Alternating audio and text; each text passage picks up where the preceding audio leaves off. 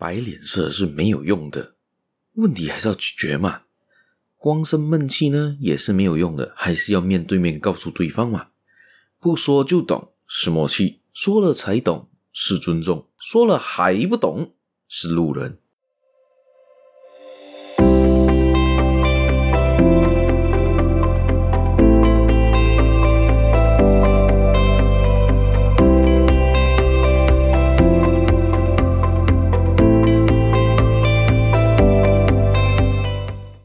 大家好，欢迎大家今天来到这个犹太小故事的这个 Podcast 这个节目呢，我是小叶，在这里跟大家说一声早安、午安、晚安。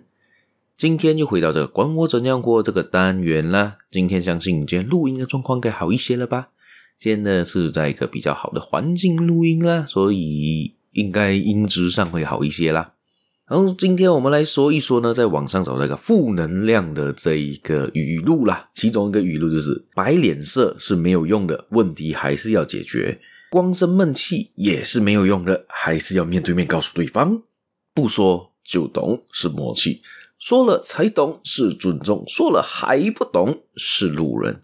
好，这一个语录呢，我看的时候有一些感触，说我在这边分享给大家看看我对于这句话的这个看法吧。这边应该有三句话啦。好，接着我们来说第一句话，来看看啦。摆脸色是没有用的，问题还是要解决。首先呢，你去生气，你摆脸色给对方看，那个问题还是存在嘛？你要不要解决呢？如果能够解决的话，那个就不是问题啦；不能够解决的话，它也不是问题了啊！你已经不能解决，你还去解决什么呢？我用正能量来应对这个负能量的语录吧。相信大家在生活中、在职场上、在社会中，常常会遇到这种很无语、很无言、很不知道要说什么的一个情况吧。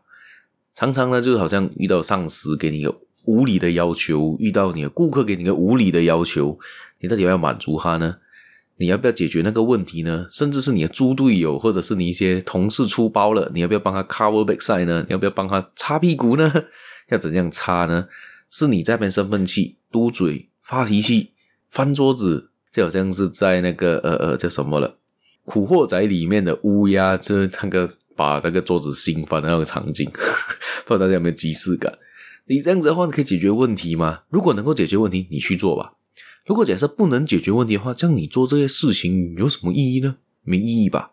倒不如你安静坐下来，找对的人讨论，找想办法去解决它吧，多过于你是在那边一直在那边烦恼，到底这东西要怎样解决，那东西要怎样做，这东西要怎样做，一直在那边烦恼没有用的，他们生闷气没用了，你生气那个东西也不会解决，那东西还在那边，问题还是存在的。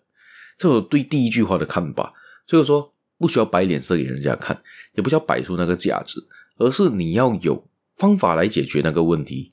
假设见你摆脸色有用，有时候情况是真的有用的，就是说你可能要给人家下马威啊，还是怎样的情况，你摆脸色给人家看，那个是有用的情况上去吧，就去做吧，那个是应该要摆的。但是今天假设是摆脸色不能解决的话，这样子就不需要去摆那个脸色啦。第二个呢，跟延续到前面那一句话。光生闷气是没有用的，还是要面对面告诉对方啊。这句话的意思是什么？你在生闷气，你在想，哎，那个人怎么这样子做，这么你这样做，为什么你那样做？你在自己生闷气，你知道问题所在在哪里，你也知道答案要怎样解决的时候，你不去告诉他，你不去找他解决，你不去找他面对面摊开来说，不露出你们最后底牌，嗯，可能底牌不是这个时候露了，但是就是说你不能够去跟人家去讨论，不能够去应对的时候。你生闷气有用吗？如果有用的话，你就继续生吧。它是闷气，为什么叫闷气呢？就是闷在心里面的气才叫闷气嘛。就是你根本不会给人家感觉到你在生气啊，你只感觉到人觉得你很不爽，但是你不爽，但是你就不说啊。就好像今天的你的女朋友或者男朋友突然间讲：“诶，我今天要吃什么是什么？”但是讲：“哦，我不知道，你我随便你猜咯。”这样子的情况也不是一样，然后猜不对就生闷气哦。这样子的话，到底是？我要怎样猜对呢？你又不跟我说你要什么，你不跟我说你要吃什么，我怎样去给你一个答案呢？我知道你心里在想要吃东西，但是你没有跟我说你要吃什么啊？这样子我不是在猜，一直在猜，在猜，然后你就一直在那边生闷气，没有意义吧？你倒不如说出来，你现在要做什么？你现在要想要的是什么？提出你的要求，提出你的请求，可以来做一个很好的沟通，很好的理论吗？那不是更好？这个问题就解决啦。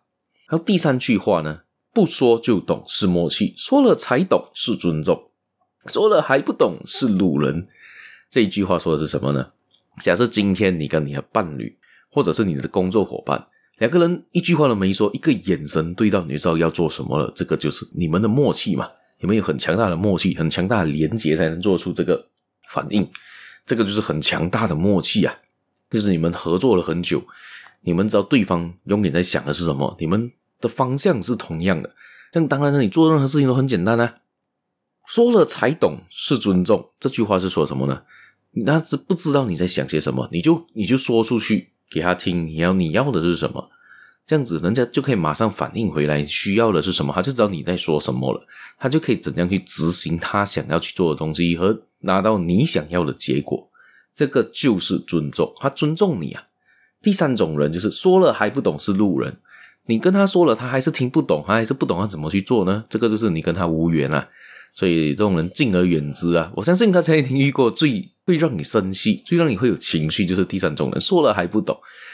我常常遇到在生活中，常常遇到这样子的人，就是尤其是我的顾客会有这样子的人物出现，是说了很多次，说了很多遍，他还听不懂我在表达是什么。我的感觉上是我的表达有问题呢，还是他理解上有问题？所以这时候大家要回想一下，是你表达上的问题，还是你理解上的，还是他理解上的问题？这是两回事哈。好，如果假设是你表达上有问题，所以你可以把你刚刚说的那一句话，你重新说给另外一个人听，可以问他的意见。诶，我这样子做，你听得懂我在说什么吗？我这样子说，你听得懂我在说什么吗？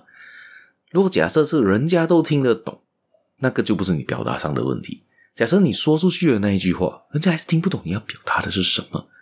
这样子的时候，你要做什么呢？你要还回忆一下自己到底是表达上有问题啊！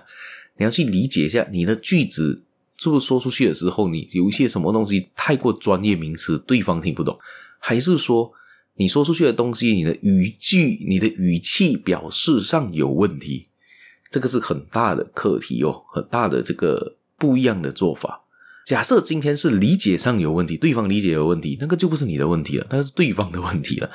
你今天可以去问其他人，有没有人跟这同一个号人物有过交流、有过沟通，但是对方好像听不懂他对对你在其他人要说些是什么的时候，就代表那个人的理解力是有问题的。所以这时候，嗯，你就可以只能说这个人跟你无缘呐、啊，或者是说就不要理他太多吧，理他太多，你反而会造成你的情绪上的问题吧。但虽然讲，可能他的职位还是很重要，你还是要去，嗯。算是要去踩他吧，所以说就需要跟他想办法，用一些很简化，或者用一些比较太很白话的做法去跟他解释你要表达的东西是什么吧。所以只能试着从表达上来去来去下手，就好像啊，今天你去教个小孩数学，你跟他说一加一等于二，他说哦，我明白了。但是你跟他说二加二等于四，他就不，诶，到底什么意思？他就不明白了。这是不是你要用个很简化、很简化的来方法来告诉他什么叫二加二等于四呢？OK，一加一等于二，你可以拿出两根手指，对不对？一，你这个一根手指，诶，你这边左手一根手指，右手一根手指，所以总共有几个手指？OK，两根手指，这还是明白了，一加一等于二。但是当你说两根手指跟两根手指，还是诶，好像还还是想象不到的时候，你可能要用糖果了。哎，你现在我有两颗糖果，你有两颗糖果，这样子我们总共有几颗糖果呢？类似这样子的做法，他就还算糖果一二三四，这样子他就理解你在说是什么。这是一个很简化的一个做法啦，相信尤其是数学上大家有遇过问题，都会有这样子的一个错觉吧？还是说，嗯，理解上的一个情况，就好像你在做理，在做一个数学的微积分啊，还是怎样的时候呢？大家会想，哎，这个东西为什么会变成这样子？为什么变那样？有些比较逻辑性比较强的学生，可能已经。Get 到了，已经知道为什么这个逻辑是这样来的。但是有些逻辑力会比较弱的学生呢，可能就会想很久，到底为什么这个 A 加 B 为什么变 C？诶，为什么 C 乘 D 会突然变成变回 A 了？诶，到底为什么这种情况？因为他想不明白嘛。这个是很正常的，不是每个人理解力是一样，每个人的逻辑性是一样的，所以。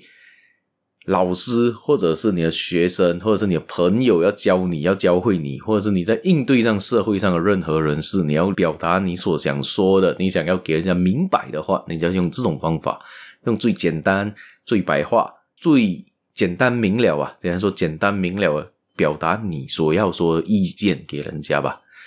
好，这样分享也就到这一边。大家不知道对于这样子的一个负能量语录有怎样的一个看法呢？大家有兴趣的话呢，可以去找找看吧。负能量语录分享给我看看一下。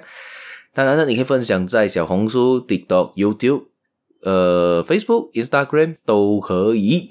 最近呢，呃，YouTube 也是抓取了 RSS 的这个功能，所以呢，大家也能在 YouTube 上收听到完整的集数啦。除此之外，好像在 Spotify，好像在 Mixbox，好像在应该是 KKBox 小宇宙，应该都有我的这一个呃 Podcast 存在了，大家可以去找一下哦。尤其是 Apple Podcast 也有啦，大家可以在那边 comment，那边给我五星好评吧。除此之外呢，大家别忘了继续的收听，继续的订阅，继续的分享出去给你的亲朋好友啦。谢谢大家，我们下期节目再见啦，拜。